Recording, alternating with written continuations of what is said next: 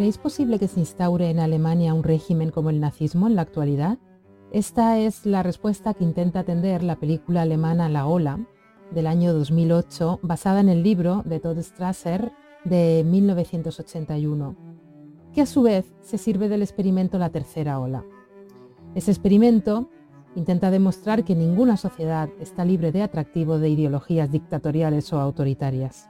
En la película, un profesor de instituto propone a su clase hacer un experimento con la intención de plasmar el funcionamiento de un régimen totalitario. Los alumnos se prestan a esa especie de juego entre sonrisas, ya que aseguran que es completamente imposible que algo así vuelva a suceder en la Alemania del siglo XXI.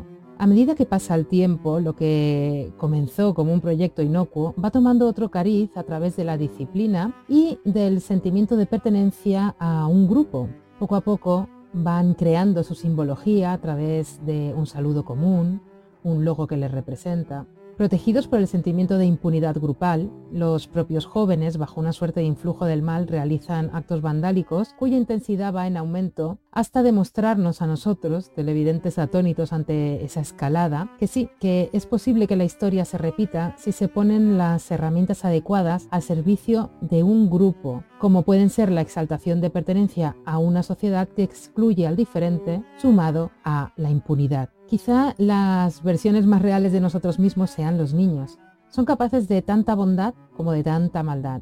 Y el hecho de que desarrollen conductas específicas que tiendan hacia el bien o hacia el mal en determinadas circunstancias depende de los límites y los valores que les transmitamos. Los adultos reaccionamos en masa más o menos de la misma manera y si se nos inocula el odio reforzado a través del miedo, de carencias, de situaciones extremas o incluso distintivas, y se nos da carta blanca para actuar, llegaremos todo lo lejos que podamos imaginar. Durante mucho tiempo me atormentó la pregunta siguiente, ¿cómo es posible que un ser humano torture a otro ser humano? ¿Cómo es posible que un ser humano sea indiferente al dolor que él mismo impone a otro ser humano? Al final he llegado a la conclusión, y vosotros me diréis si estáis de acuerdo o no, de que la respuesta es simple, porque puede y entiende que debe. Y por encima de todo, porque no hay consecuencias para él si lo hace. Esta semana he tenido ocasión de hablar con Pablo Alcántara para el programa Voces de su libro La secreta de Franco, en el que define a la Brigada Político-Social como el brazo represor de la dictadura, abordándolo en toda su amplitud su origen, su evolución, los perfiles de sus miembros, sus relaciones internacionales, su articulación dentro del sistema y su modus operandi. La segunda fase de los métodos de la secreta se centra en la tortura. A continuación os leo el testimonio de Marco Sana que recoge Pablo Alcántara en su libro. En este lugar, en la comisaría de la calle Almagro 39, yo fui también torturado con los procedimientos más vejatorios y despiadados. Uno consistía en meterte un gran embudo en la boca y echar agua hasta que te sentías morir con una sensación de ahogo. Otro, colocarte una máscara de gas, con los conductos de oxígeno cerrados, hasta que era imposible soportar la angustia de la asfixia y caías al suelo sin conocimiento. Con esas técnicas atroces trataban de que firmases declaraciones que ellos habían confeccionado y que dieras nombres de otros compañeros responsables. La secreta de Franco, el libro que nos ocupa hoy, es un riguroso proceso de documentación que disecciona una de las páginas más oscuras de nuestra historia y que sin embargo debemos conocer, porque como siempre digo, la libertad se halla en el conocimiento pero en el conocimiento se halla también la posibilidad de no volver a repetir nuestros errores del pasado. Os dejo a continuación con la entrevista. Como siempre recordaros que el programa Voces podéis escucharlo en YouTube, en Evox, en Google Podcast, en otras plataformas de podcast, en Spotify o directamente en la web de Bitácora que es bitácora.club. Y ahora sí, os dejo con Pablo Alcántara, que nos va a hablar de La secreta de Franco. Muchísimas gracias, como siempre, por escucharnos.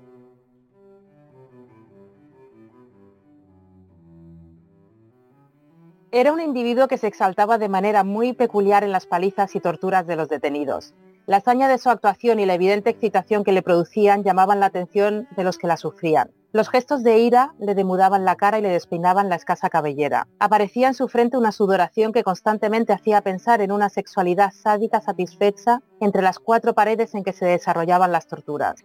Acabo de leer el testimonio de Luis Puicercus, que mm, fue miembro del FRAP del Frente Revolucionario Antifascista y Patriota en la época de la dictadura y que recoge Pablo Alcántara en el libro que acaba de publicar La Secreta de Franco con la editorial Espasa. Y para hablar de ello tengo aquí conmigo a Pablo. Bienvenido Pablo a Voces, es un placer tenerte. Igualmente, muchas gracias por la invitación.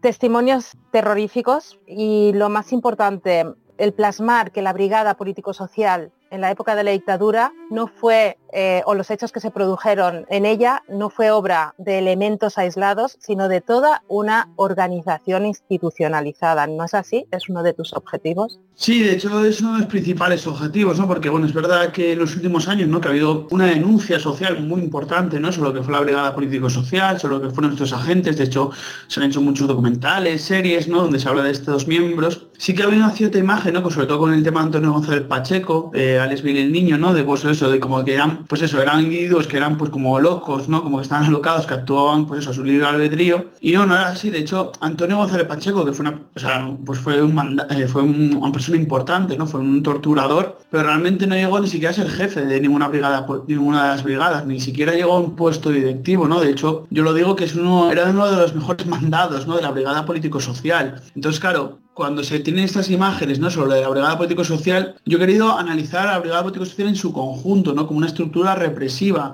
que analizaba fríamente lo que pasaba en la sociedad, que analizaba, que se reunía ¿no? para analizar cómo era el movimiento estudiantil, el movimiento obrero, y que bueno, obviamente pues, reprimía con total contundencia todos esos movimientos, pero que no era una cosa que fuera algo improvisado, sino que estaba muy bien estudiado, ¿no? Y sobre todo que era algo que era aupado y que era protegido y que era reivindicado por el propio régimen franquista, ¿no? Y que eso, pues Billy el Niño, ¿no?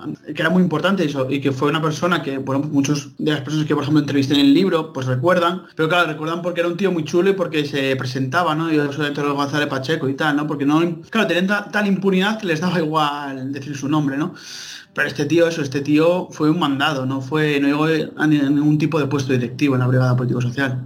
Es el primer libro después de más de 40 años que se centra exclusivamente en, esto, ¿no? En esta institución, en esta organización. ¿Por qué crees que no ha habido eh, libros así anteriormente? Sí, es el primer libro que trata la, institución en todas sus facetas, en todas sus formas de actuar, porque sí que es verdad que ha habido un libro, ¿no? Sobre todo en Cataluña, en Valencia, ¿no? Donde lo tratan de una forma muy local, pero sobre todo con testimonios personales y demás. Pero es el primer libro porque, claro, yo lo analizo, lo digo bien en, el texto, ¿no?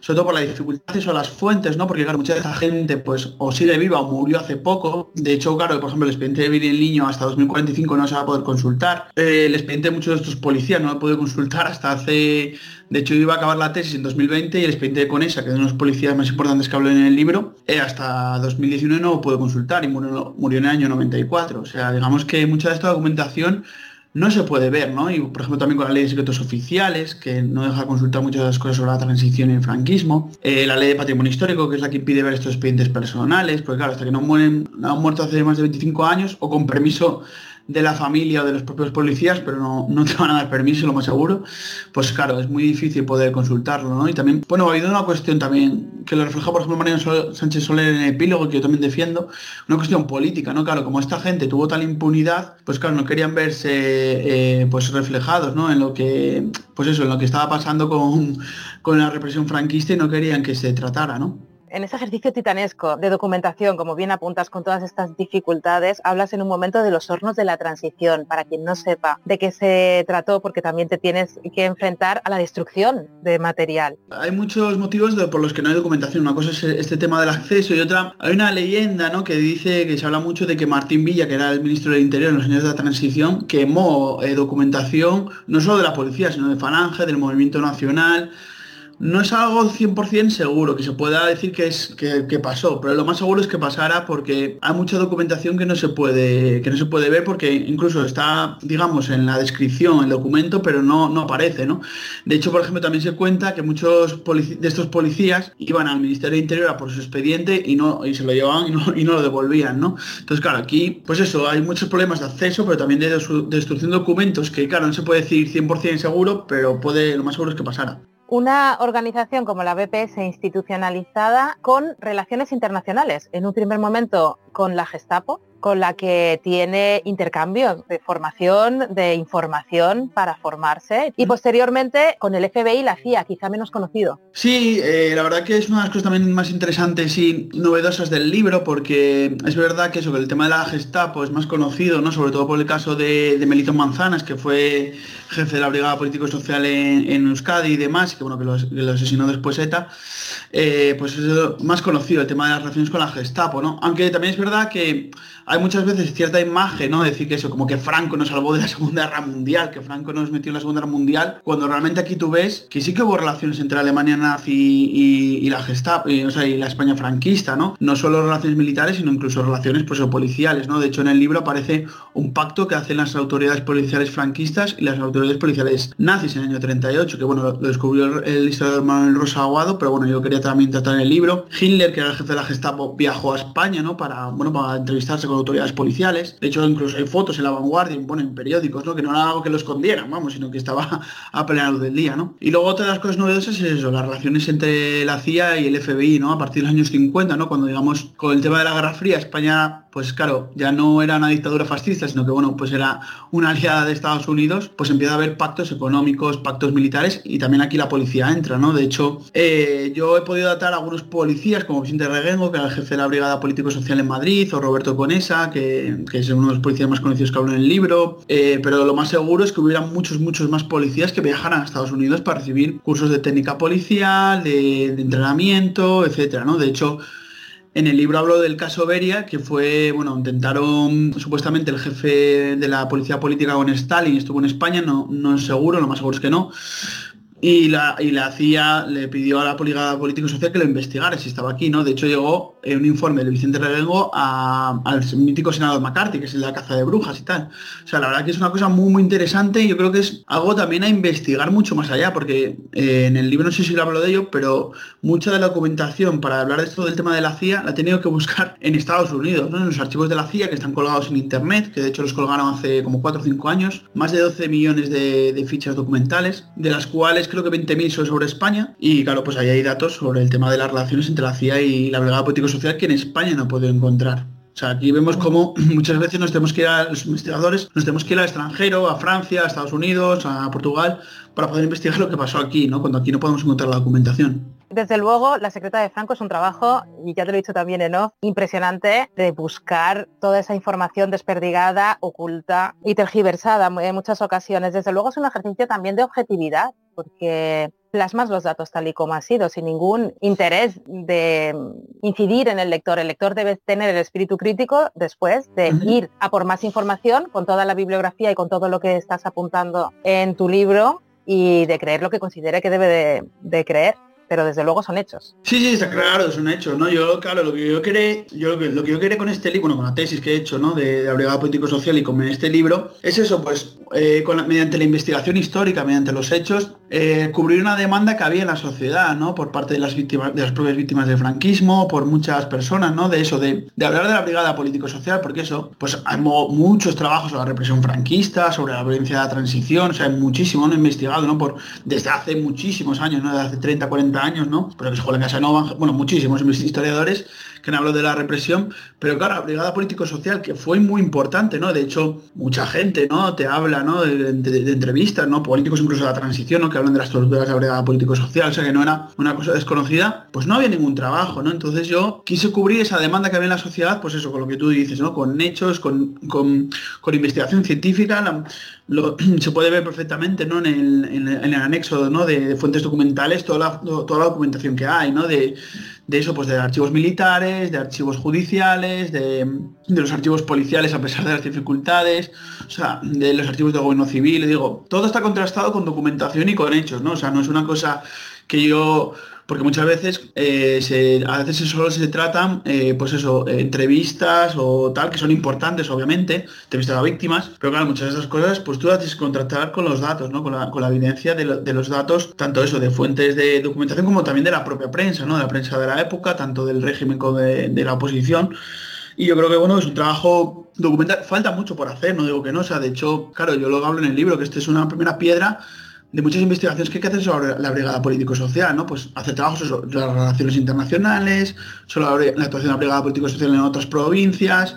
Pero bueno, era una primera piedra que yo quería poner para un camino que espero que se profundice por mi parte, que yo voy a seguir investigando estas cosas, y por parte de otra mucha gente, ¿no? Porque eh, yo creo que mucho, el otro día también me preguntaban sobre cuántos detenidos había habido de la, de la brigada político-social, y yo digo, ese trabajo yo no lo puedo hacer. O sea, ese trabajo tiene que ser que haya un grupo de investigación que se dedica a ello, como por ejemplo con las fuerzas comunes, etcétera, ¿no? O sea, no es una cosa solo mía, tiene que haber muchas más personas, ¿no? Entonces, bueno, yo creo que es una primera piedra que yo quiero poner en el camino para que mucha gente siga caminando sobre ella. Es eh, una muy buena primera aproximación en el que en la disección esta que haces de, la BPS hablas de tres fases en su comportamiento, en su modus operandi. La primera fase, obtención de la información. Hablas de todos los infiltrados, cómo se iban infiltrando en cada movimiento, en cada década de mm, la evolución de la dictadura. La segunda fase, la detención y la tortura. Y la tercera, el juicio y las denuncias posteriores de las víctimas también de todas estas torturas y toda la vulneración de derechos humanos. ¿Qué es lo que más te ha sorprendido en esta investigación o qué es lo que no esperabas encontrarte? Algo que te haya llamado la atención. Claro, yo cuando empecé la investigación con la tesis y demás, claro, yo lo que más me llamaba la atención pues era todo, pues es lo más conocido, el tema de las torturas, que es como lo más truculento, ¿no? Como lo más morboso, digamos, ¿no? Como que es lo más, pues lo más impactante de primera, ¿no? dices tú, joder, yo quiero sacar esto a la luz, ¿no? El tema de las torturas, de cómo torturan, etcétera. Pero claro, eso, a raíz de que fui investigando, digo, hostia, aquí hay mucho más que, o sea, no solo andaban golpes y hostias, sino que aquí había un aparato totalmente pensado, ¿no? De hecho, a mí una de las cosas que más me, me pareció interesante fue todo, todo el tema de la propaganda, ¿no? Todo el tema de cómo, pues muchos de estos policías incluso se dedicaban a escribir libros, o sea, como no era un rollo de que fueran ahí gente ruda y tal, sino que eran gente, por ejemplo, Eduardo Comín Colomer, que es uno de los policías que yo hablo en el libro, era un tío que se dedicaba a escribir libros, obviamente, como propaganda del régimen, pero escribía libros sobre comunismo, sobre anarquismo. De hecho, eh, cuando murió en el año 75, él donó eh, toda todos sus libros y tal a la Biblioteca Nacional. De hecho, tiene un fondo en la Biblioteca Nacional con más de 10.000 libros. O sea, digamos que fue una de las cosas que más me impactó, ¿no? De hecho, incluso hubo policías que ganaron el premio Planeta. O sea, dices que, que, tú, que tú aquí ves cómo esta gente no era solo un rollo de eso, de, de daros y ya está, sino que eso pues que todo lo, todo lo que hacían lo pensaban muy bien, que no era una cosa improvisada. Obviamente, pues se les escapaban muchas cosas, como pasó en los años 50, que decían, hostia, ¿qué pasa aquí?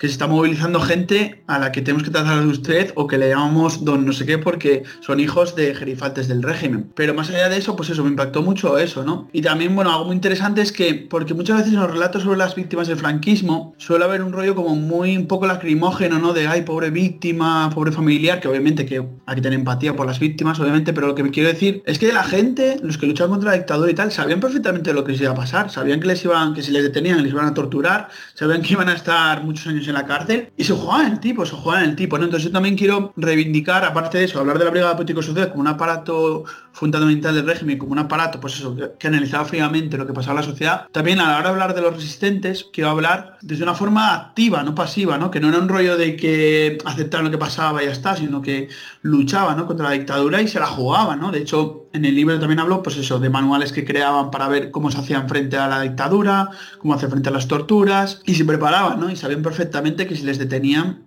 iban a, iban a torturarles, y a pesar de eso, pues mucha gente se la jugó, ¿no? Y eso es lo que también me interesa en el libro, y que, por ejemplo, pues mucha gente, sobre todo a partir de los años 60 y tal, incluso los juicios del Tribunal de Público se atrevían, ¿no? A denunciar todas las torturas, que obviamente pues esas denuncias no iban a ningún lado. Algunos casos sí que hubo, por ejemplo, en el caso de que yo hablo en Oviedo, ¿no? En la Universidad de Oviedo, donde sí que la denuncia llegó incluso al gobernador civil y tuvo que el gobernador civil entrevistar a varios policías para ver qué había estado pasando. Incluso, bueno, algunas denuncias llegaron a nivel internacional y tuvo que salir, por ejemplo, Manuel Fraga, ¿no? El ministro de aquel momento de información, a decir que aquello era toda una mentira, que era una cosa del comunismo y tal aquí eso, quiero hacer un relato, ¿no? Porque eso, muchas veces pues hay un cierto relato, pues eso, como de, ay, qué pena las víctimas. Pues bueno, obviamente da pena, pero no, también hay que, pues eso, reivindicar su papel en la lucha, ¿no? Por las libertades. Sí, porque quizá en ocasiones el victimismo le quita fuerza a, los movimientos.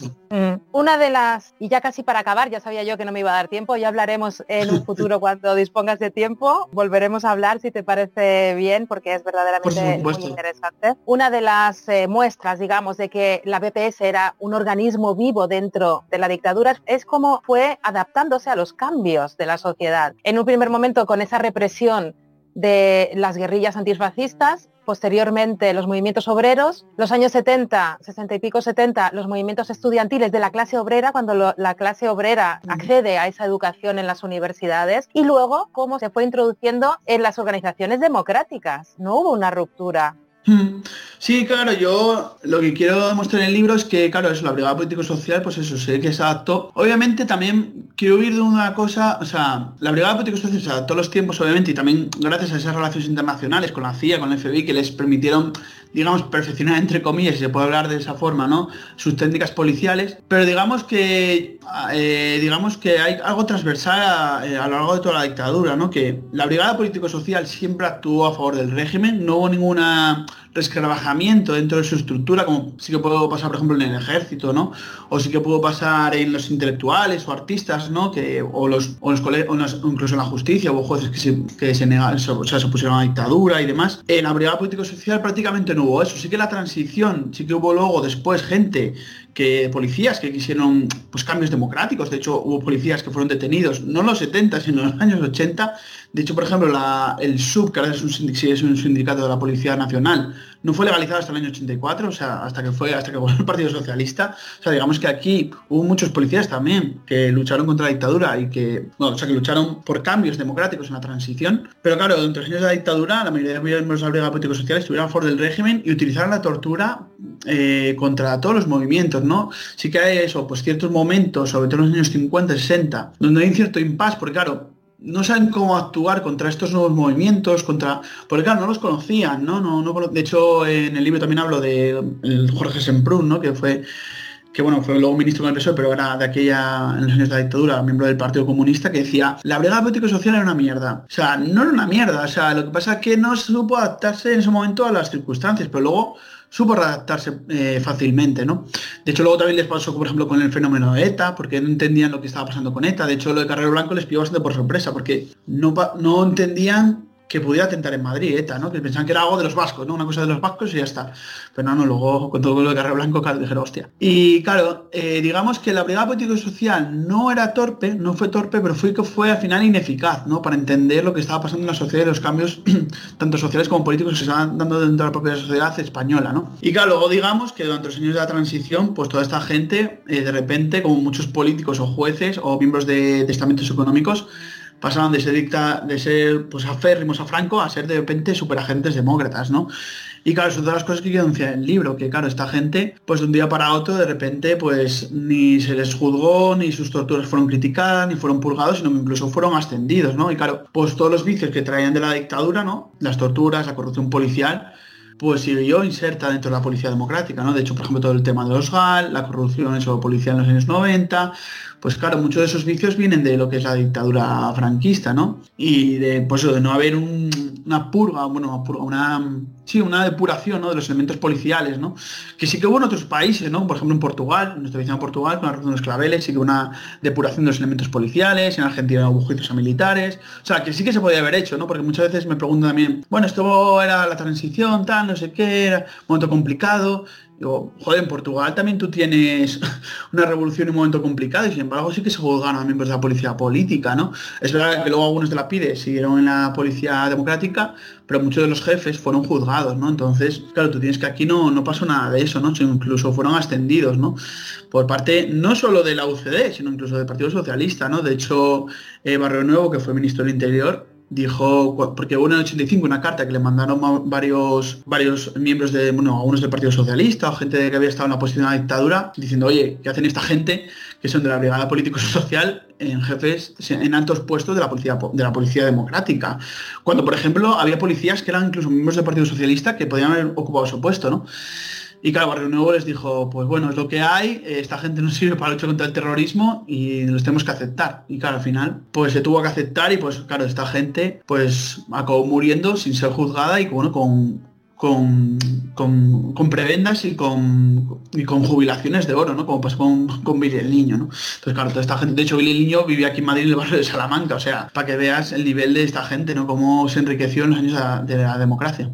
Así es, nos queda un episodio pendiente en España, que es el de abrir de verdad el debate, el de hablar abiertamente de toda esa época, que todos expongan todo lo que tienen que decir para no repetir, no volver a repetir nuestros errores del pasado. Eso esperamos todos. Tu libro, La secreta de Franco, es un una primera piedra para analizar este fenómeno institucional, esta organización que fue la Brigada Político-Social. Así que encomiendo a todos mis oyentes que se acerquen a él porque van a aprender mucho y es necesario mirarlo, aunque sea difícil por momentos. Como te dije, tengo un nudo en el estómago desde que lo leí, pero hay que hacerlo, hay que hacerlo. Muchísimas gracias, Pablo. Muchas gracias, Lorena. Un abrazo.